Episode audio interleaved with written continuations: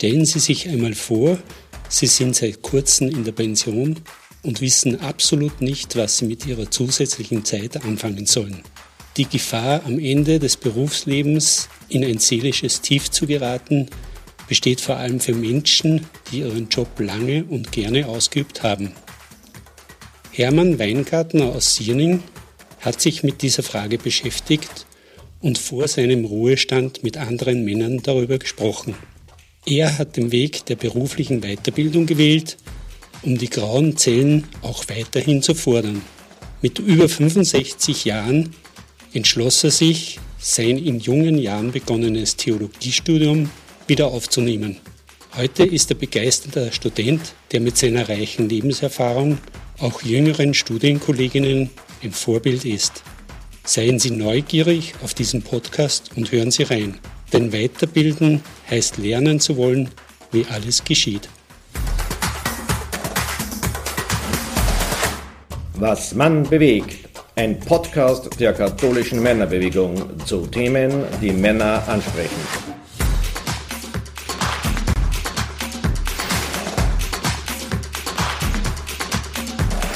Ich befinde mich in einer der ältesten Orte in Oberösterreich, in der Marktgemeinde Sierning in Steierland. Im neuen Pfarrheim namens Fokus sitze ich mit Magister Hermann Weingarten aus Sierning. Servus Hermann, danke für deine Zeit. Hallo, Servus. Ich freue mich, dass wir uns da heute in Sierning treffen.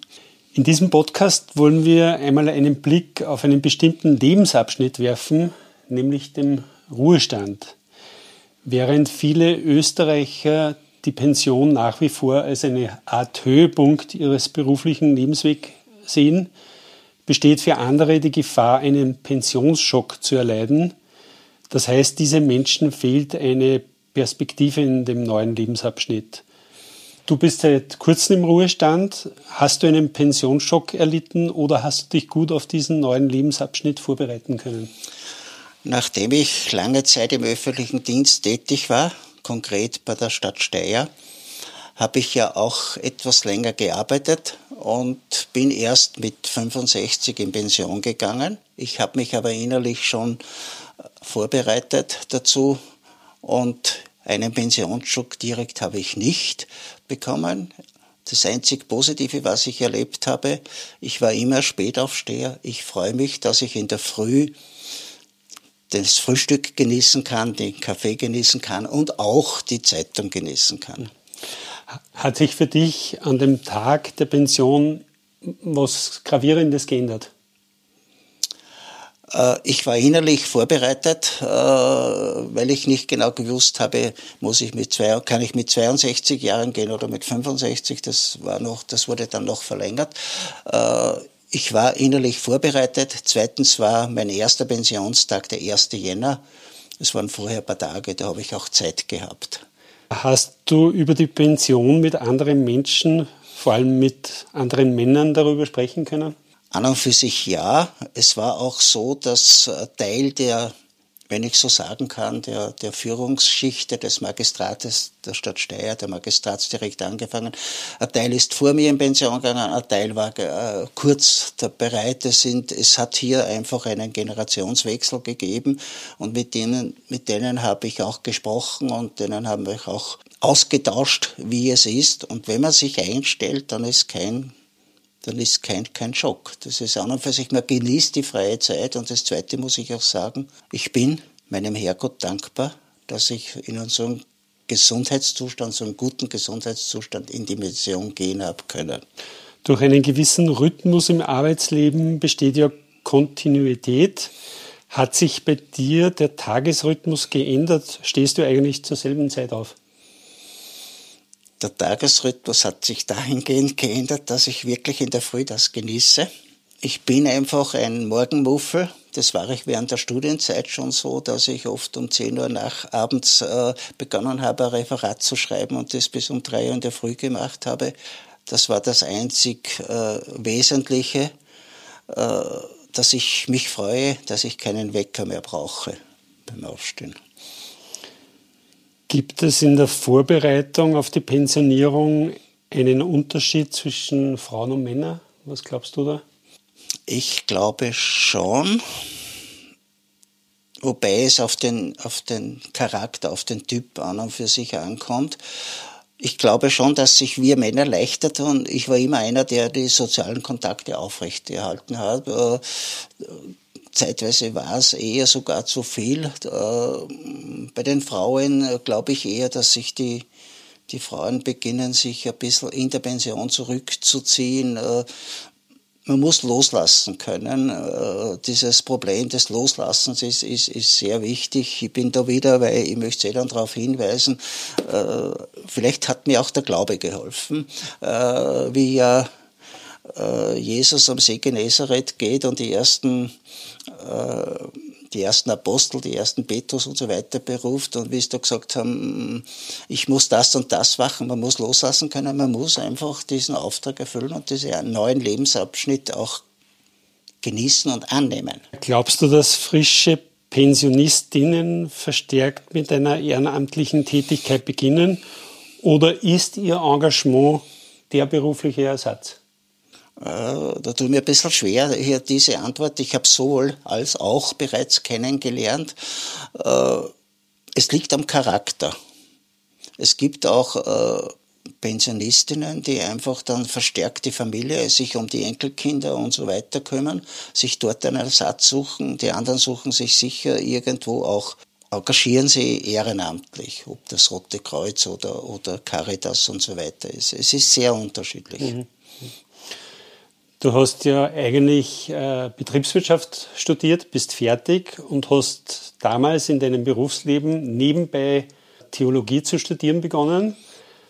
Und was hat dich da eigentlich motiviert, jetzt in der Pension Theologie weiter zu studieren? Weil du hast das, glaube ich, noch nicht abgeschlossen.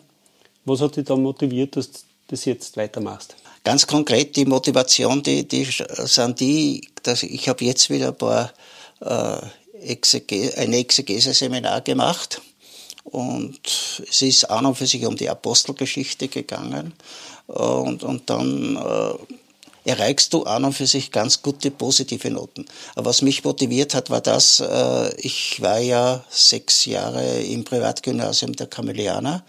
Das war Privatgymnasium von, äh, geführt noch von Kremsmünster und habe dort schon einen Zugang bekommen ich war auch, ich bin auch einer, der zwei Jahre Altgriechisch gehabt hat und Latein war irgendwie ein Lieblingsgegenstand und der Wunsch war immer da, sich mit dieser Thematik, mit diesen, mit den, diesen theologischen äh, Problemen, mit dem Christsein, woher kommen wir, was bedeutet unser, unser Christsein, äh, dass ich mich damit auseinandersetze. Es war halt dann die Während ich zu der Zeit, wo ich in Linz studiert habe, war es nicht möglich, äh, an der, an der damals Theologischen Hochschule, wenn ich nicht Priester werden wollte, zu studieren.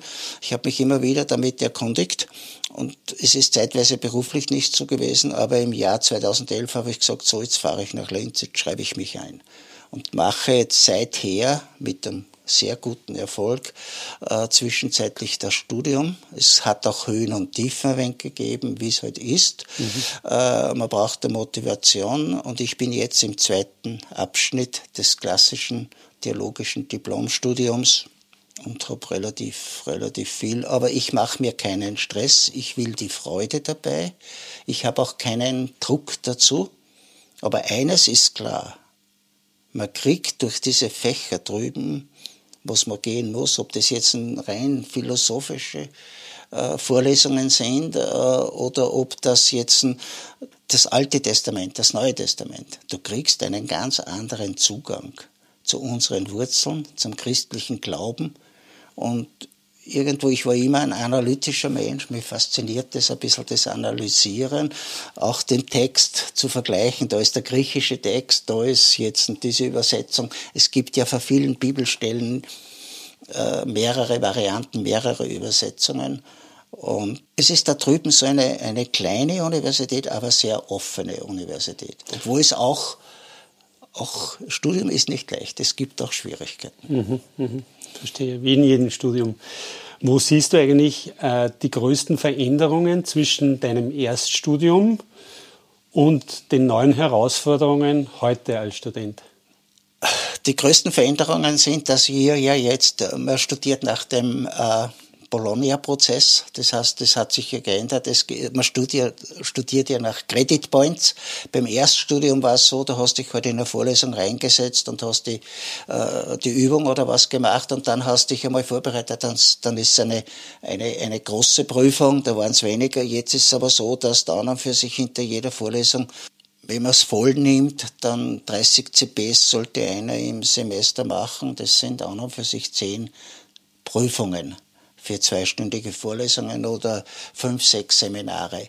Das heißt, es gibt keine großen Prüfungen mehr, keine, keine umfassenden. Es gibt sehr viele kleine Prüfungen.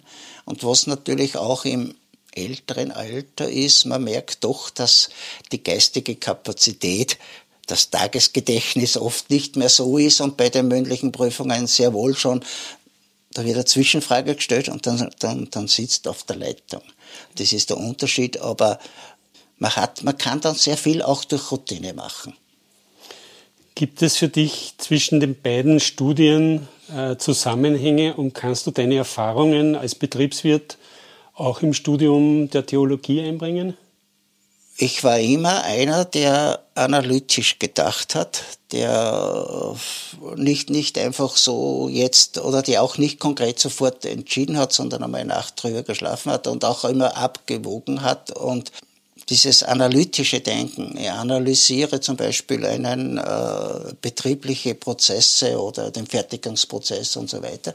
Das Gleiche findet man beim beim Studium der Theologie, vor allem bei, die, bei unseren äh, Kernbereichen, aber nicht nur der Theologie, das heißt Alte Testament, Neue Testament, äh, auch bei den Dogmen, bei den auch in der Kirchengeschichte, interessanterweise auch in der Liturgie.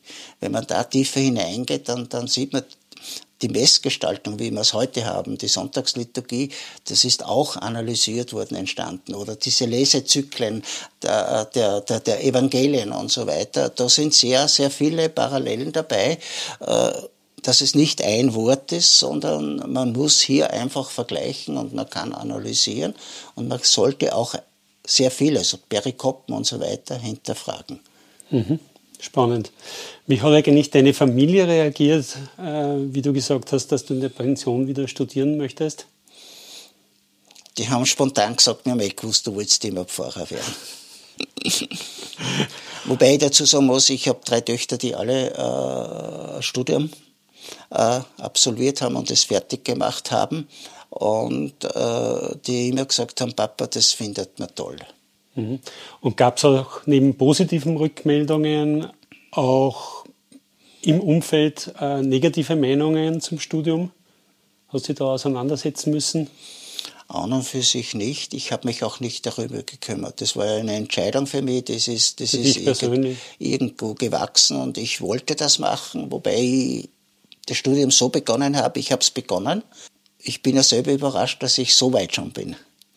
Aber das ist auch dahingehend, weil ich in, in Lindström auch Kollegen kennengelernt habe, die das auch nebenberuflich machen und, und die auch gesagt haben, ich studiere schon zehn Jahre, wir machen das. Was.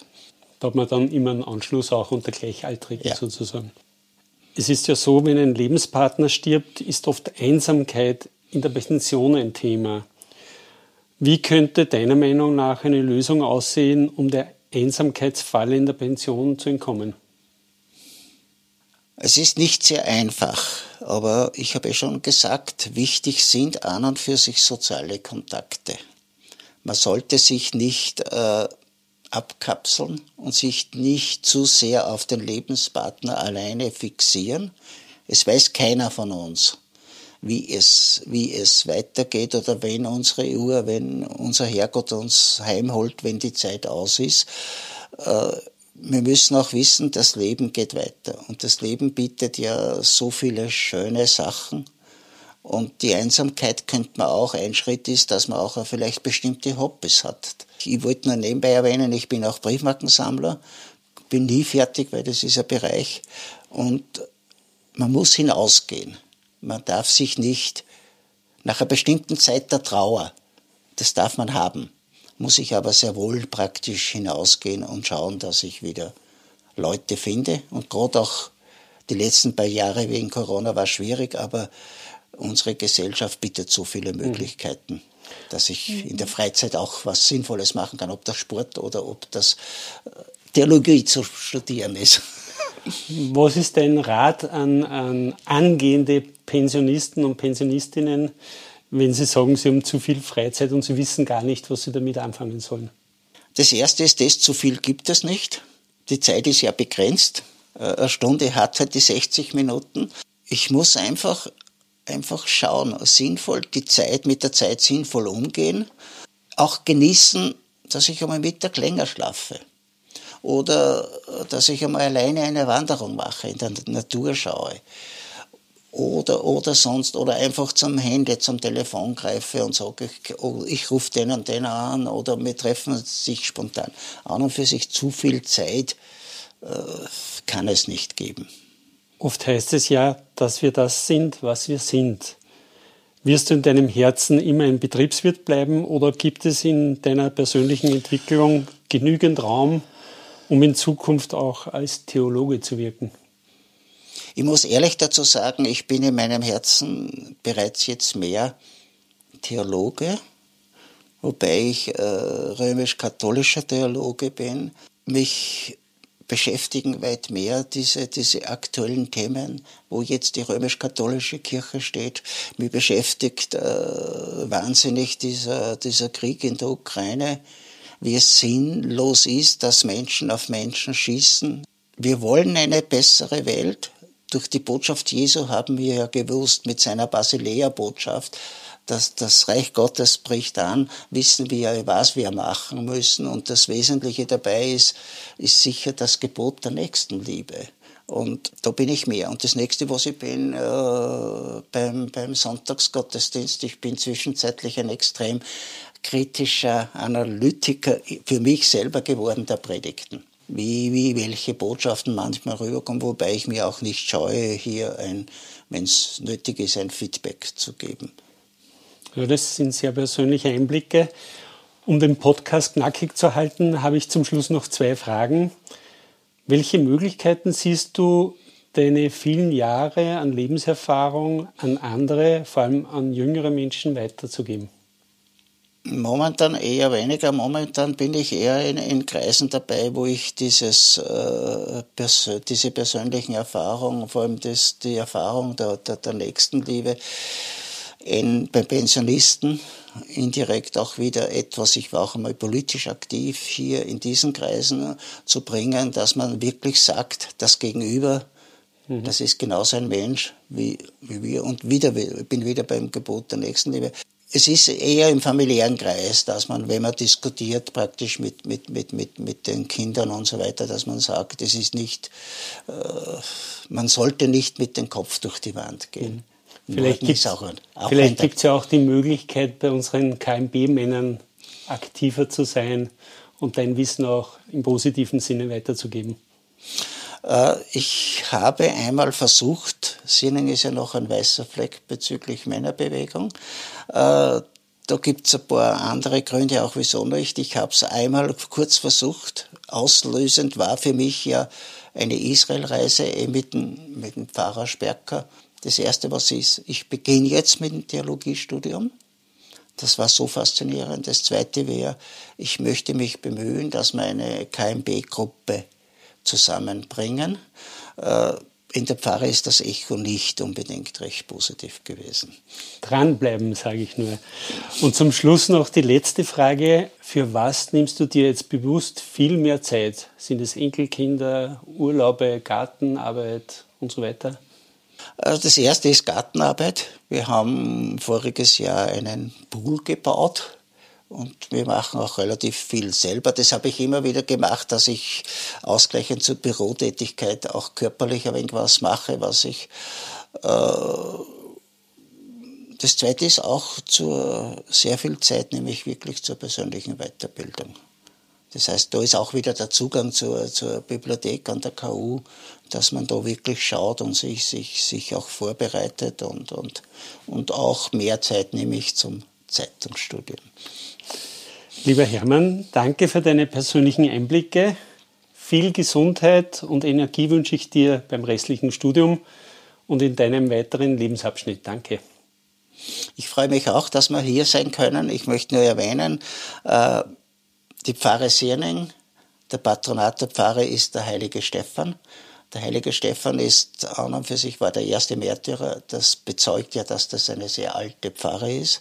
Wobei ich selber gebürtig bin ich aus der Nachbarpfarre Wolfern. Die Pfarre Wolfern ist dem heiligen Martin geweiht, Martin von Tours. Das war auch einer der ersten.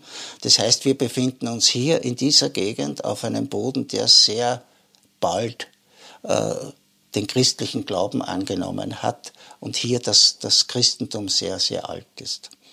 In diesem Sinne wünsche ich dir alles Gute für die Zukunft. Danke. Liebe Hörer, liebe Hörerinnen, das war ein Gespräch mit Magister Hermann Weingarten aus Sierning, der seine Pension unter anderem dazu nutzt, sein vor Jahren begonnenes Theologiestudium zu beenden. Empfehlen Sie unsere Podcast-Serie weiter. Ich freue mich, wenn Sie bei der nächsten Folge wieder dabei sind. Danke fürs Zuhören. Ihr Klaus Mastalier.